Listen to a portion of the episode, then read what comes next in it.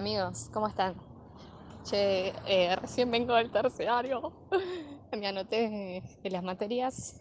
Me la voy a dar en la pera, pero de una manera que no, no se puede explicar. En los miércoles curso todo el día, todo el día, desde la 1 hasta las 10 de la noche. Todo para adelantar materias y autoflagelarme. Eh, y yo, ¿saben qué?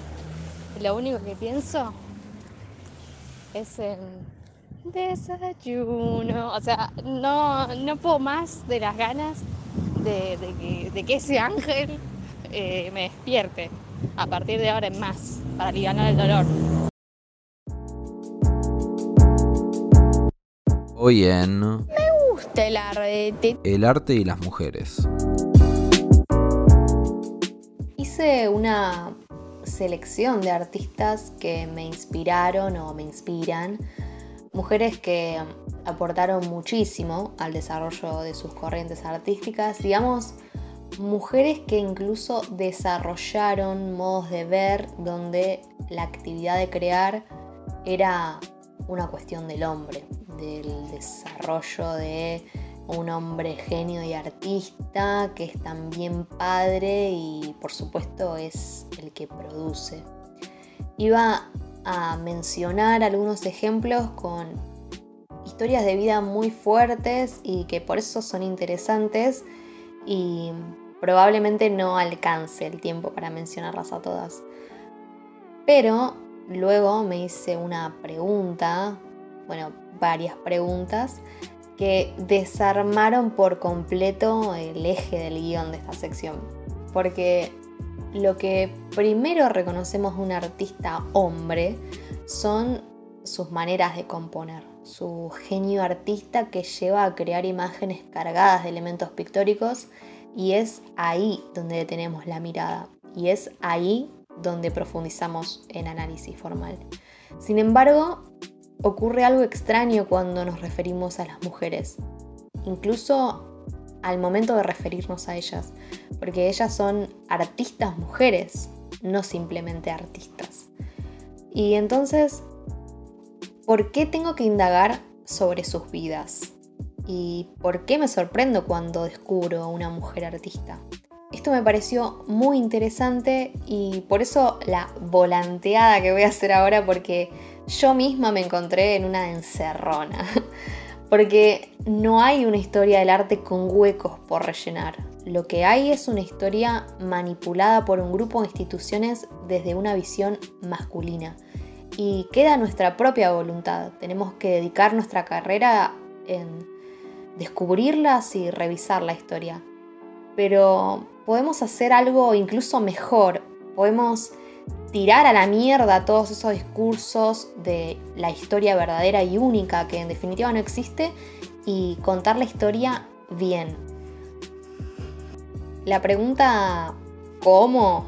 Bueno, muchas se dan la tarea de darnos las herramientas para poder hacer eso y también responder la pregunta ¿por qué no hay equivalentes a Cézanne, a Miguel Ángel, Leonardo, que son bárbaros, pero ¿por qué no ha habido grandes mujeres artistas? ¿Por qué no las hay?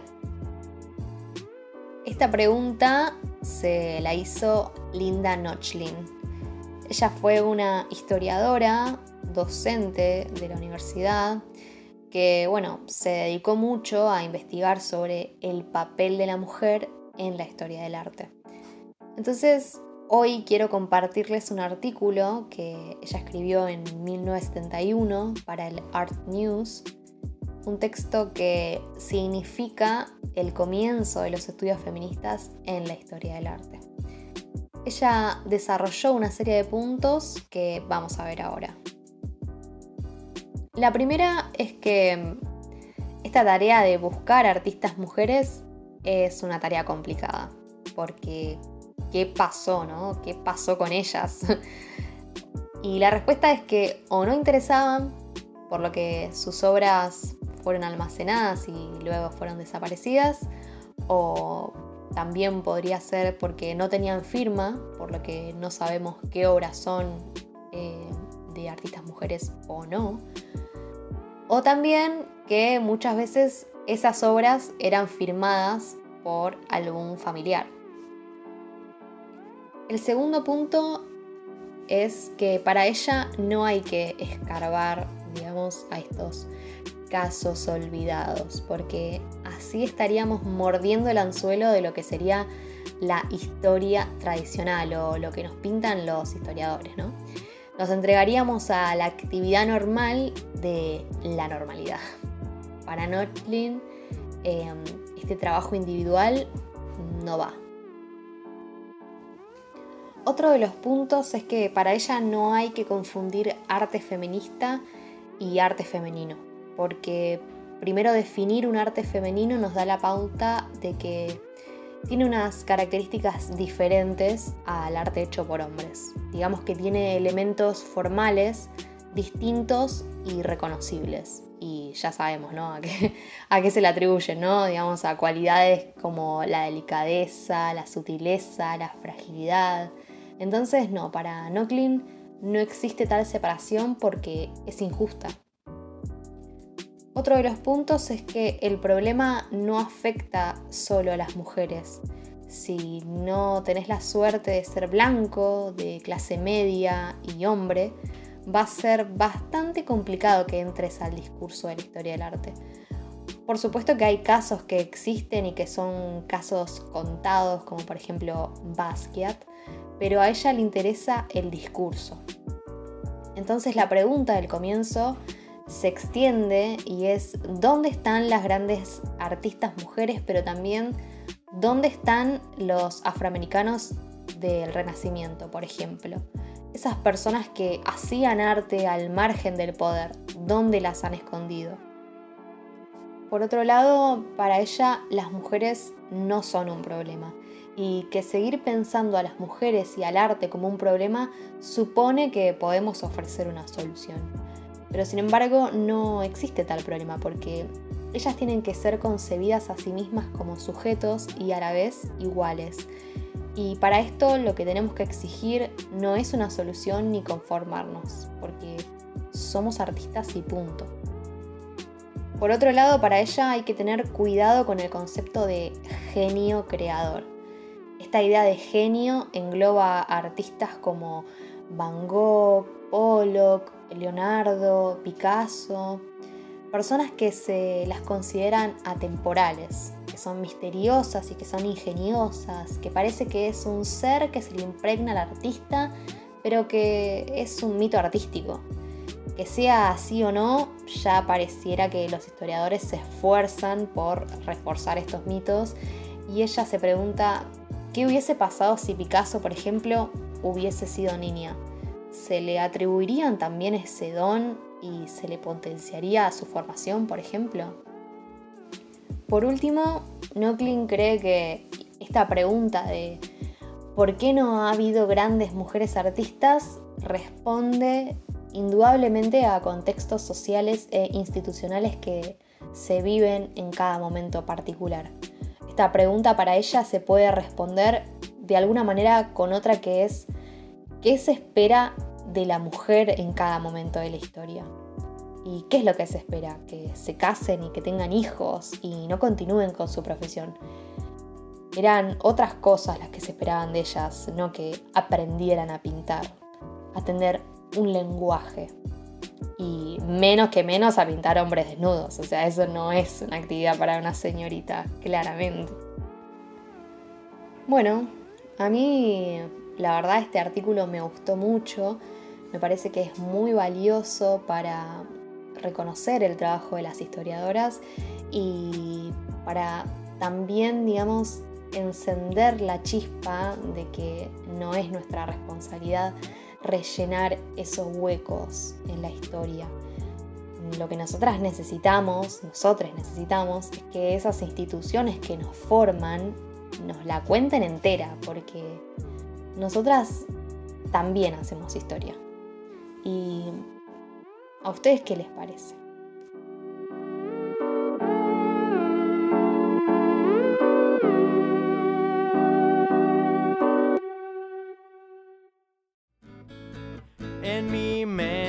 Algo estalló.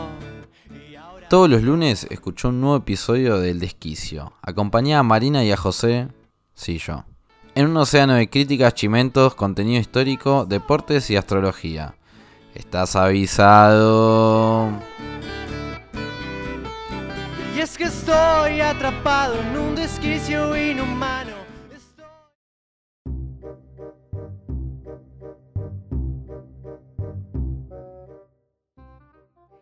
Vamos a empezar con las recomendaciones de esta semana. La primera es una muestra fotográfica que se llama Desde el Gesto y está expuesta en el Cultural San Martín. Es una muestra fotográfica que reflexiona sobre el trabajo de las mujeres. Dice, el trabajo como motor del movimiento del mundo y como una forma de vida, pero también como un punto de encuentro, como un espacio de lucha y de puja de poder, con la mirada puesta en la cotidianidad y también en la intimidad. Es una interesante propuesta, yo todavía no fui, pero espero caer alguno de estos domingos. La entrada a la muestra desde el gesto es libre y gratuita y puede ser visitada de jueves a domingos de 15 a 21 horas hasta el 7 de mayo. Hay tiempo, como les decía, espero caer alguno de estos domingos y ustedes por supuesto si van avisen a ver qué onda. La segunda recomendación que les traigo es de la zona sur, o sea, mi país. Esto queda en Lomas de Zamora, en Portela 82, a pasitos minutos de eh, la estación de trenes de Lomas de Zamora, claramente. Es el espacio Feria Sudaca, que es un lugar administrado por unas muy bellas y talentosas mujeres que eh, abren su espacio para hacer todo tipo de eventos. Con mis amigas en diciembre hicimos la segunda edición de Feria Chispa, que es la feria gráfica proletaria que organizamos. Y la verdad que la pasamos súper bien. Eh, la predisposición del lugar es eh, increíble, hay de todo. La energía está muy buena para hacer eventos, incluso ir a feriar. Las veces que fui eh, me sentí muy cómoda y hace poco inauguraron un nuevo espacio que es el estudio de tatuajes.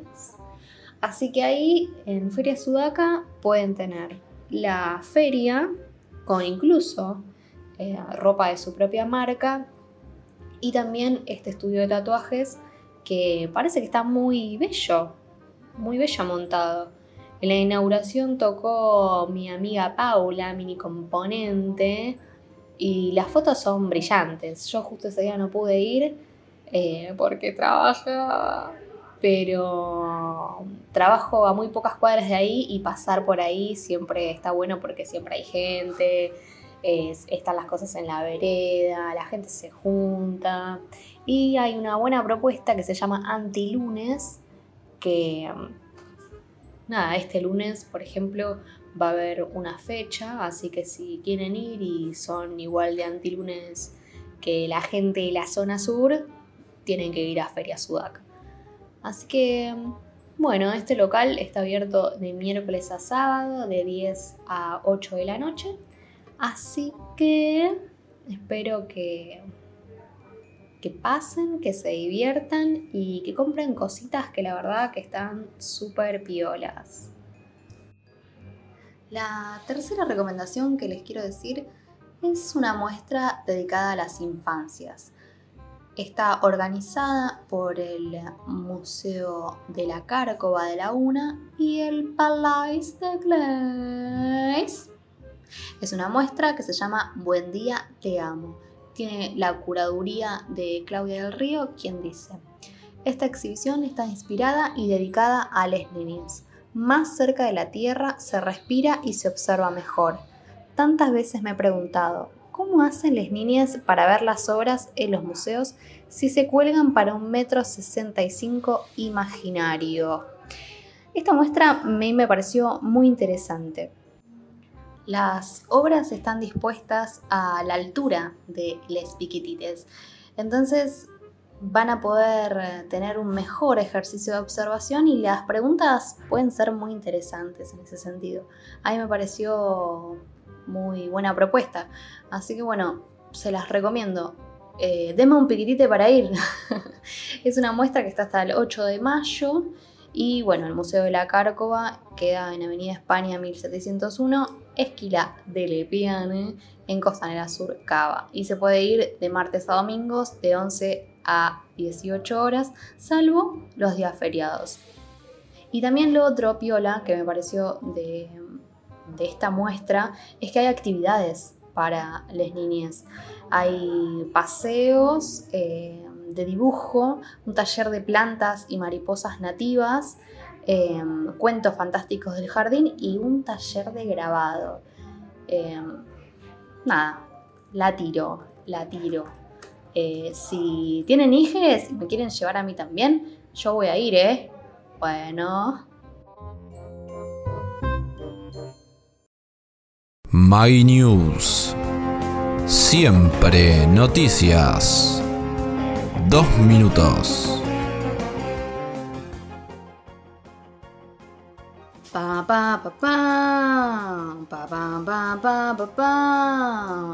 Es un draquito, un perrito muy bueno. Y así puedo estar horas inventando canciones para mi perro. Pero este no es un momento de las canciones de Maggie, no. Es las Maggie News, una selección de noticias de todo tipo, de las más variadas, de las más interesantes, de las más graciosas, de las más bizarras, de las más, más, más, más, más, más, más más. Así que vamos a empezar.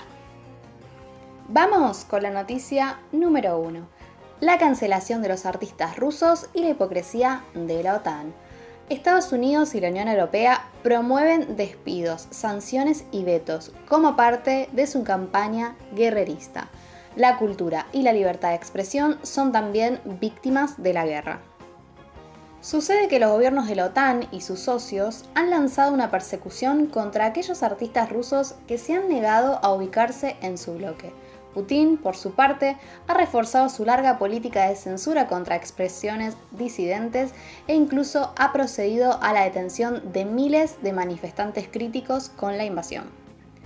Entre paréntesis, esto es algo que le gusta mucho hacer a Putin. El año pasado, by the way, escribí una nota en prensa obrera del mismo periódico donde saqué esta nota sobre la persecución asquerosa al colectivo Pussy Riot, que fue básicamente policías de civil siguiendo a los artistas y metiéndolos presos. Algunos los cagaron a palos, todo muy villano como es Putin. Cierra paréntesis. Al mismo tiempo, el Teatro Real de Madrid y el Royal Opera House inglés cancelaron actuaciones del ballet Bolshoi, incluso cuando su director emitió una carta contra Putin. Y el clásico Festival de Canciones Eurovisión ha vetado la participación de Rusia en el evento. El caso de Eurovisión resulta de particular interés, ya que en el 2019 la ucraniana Marud Ana Korsun fue vetada por su gobierno de participar en el evento, luego de no firmar un contrato que le impedía actuar en Rusia, mostrando que la rusofobia promovida por Zelensky y, con complicidad de estas instituciones culturales precede al conflicto actual. Todo esto en un año en que Eurovisión se realizó en Israel, un estado de guerra constante contra el pueblo palestino. Es una nota muy interesante, les invito a pasar por prensa obrera, a seguir leyendo. Y siguiendo un poco la línea del empoderamiento de las mujeres y también el conflicto entre Rusia y Ucrania, vamos con la noticia número 2, que dice, mujer ucraniana derribó un dron ruso con un frasco de tomates. Gran puntería. Una residente de Kiev, capital de Ucrania, estaba en su casa cuando pensó que lo que había escuchado era un ruido de un motor. Pensó que era extraño. Pensó que podía ser un cuervo, pero se desesperó cuando se dio cuenta que se trataba de un dron ruso y no lo pensó dos veces. Agarró un frasco de tomates que tenía en la mano y se lo tiró. Y ¡pum! Y ¡pum! Bien. Desde acá un gran saludo. Vamos con la noticia número 3. Ataque al despacho de Cristina. Uno de los detenidos tenía un plan social y fue dado de baja. Nada de esta noticia me interesa, nada, nada va con el estilo de este programa. Pero no voy a profundizar, solo lo que voy a decir es que se puede ser tan vigilante, se puede ser tan vigilante de, o sea, te están protestando, te rompen un vidrio de mierda y le sacás el plan social, Cristina, sos una forra. Vos sos una forra y todos son una manga de vigilantes y ajustadores y unos caraduras, como la noticia número 4 del otro vigilante sorete de mierda, que es Mauricio Macri. Se presentará en un torneo internacional de cartas representando a la Argentina. Vamos a terminar las Maggie News como se debe. Bien, pum para arriba, pum para arriba, pa' Frenchy. Vamos todos pa' Frenchy porque absolvieron ahí. Sí, sí, sí, sí, sí. Gracias a la enorme movilización y lucha contra la criminalización y la persecución a las diversidades sexuales y de género, el Tribunal Oral de San Martín absolvió a Eva y de Jesús. Su causa se inició por haber matado a un hombre que intentó llevar a cabo una violación grupal contra ella con un carácter claramente correctivo a su sexualidad ocurrida en 2016. Efectivamente, entonces, luchar siempre sirve y excelente y hermosa noticia. Yo estuve llorando un poquitito porque la verdad yo me defendería como lo hizo y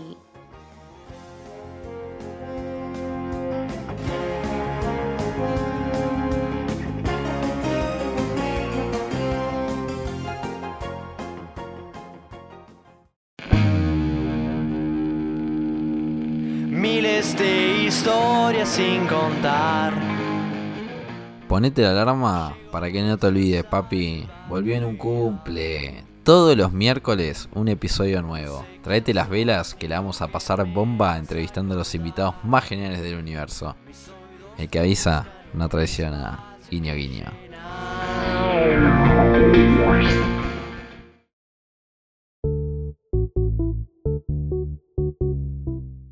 Bueno, yo creo que ha sido un muy buen episodio, ¿no?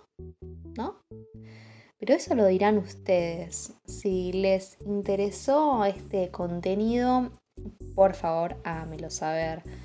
Eh, así no quedo como una loca, una loca, una demente que va y que lee una cosita y dice, ahí vamos a contarlo acá y que en realidad a nadie le importa un culo.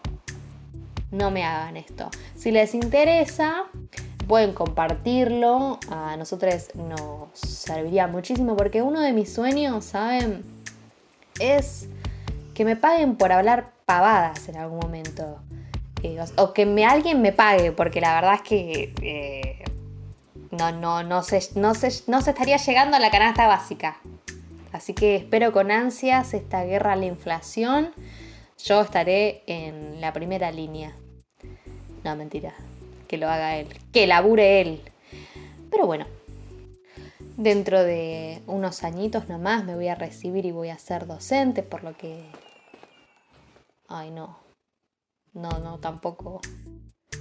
Ta- Tampoco hay un buen futuro ahí. Ay, o sea, no, o sea... Ay, no, me está... No me siento un poco bien. Me va a dar algo. Me va a dar algo, Draquito, vení. Me va a dar algo. Llama. Llama a tu padre. Llama a tu padre, Draquito, por favor. Ay, Dios, bueno. Bueno, bueno, pero hay que alegrarse, hay que alegrarse, hay que ser felices, hay que ir para adelante porque no nos van a ganar estos hijos de Utah. No nos van a ganar. Así que bueno, acuérdense de seguirnos en todas nuestras redes sociales, eh, La Píldora Producciones, mi Instagram que es bajo Magimai, y nos vamos a encontrar la semana que viene en un episodio donde vamos a hablar sobre la música. Así que bueno, chao amigues, bye. Y podcaster Magaliante. Edición José Araoz. Música Ian Fontana y Tomás Catena. Fue una producción de La Píldora. Decimos y consumimos lo que queremos.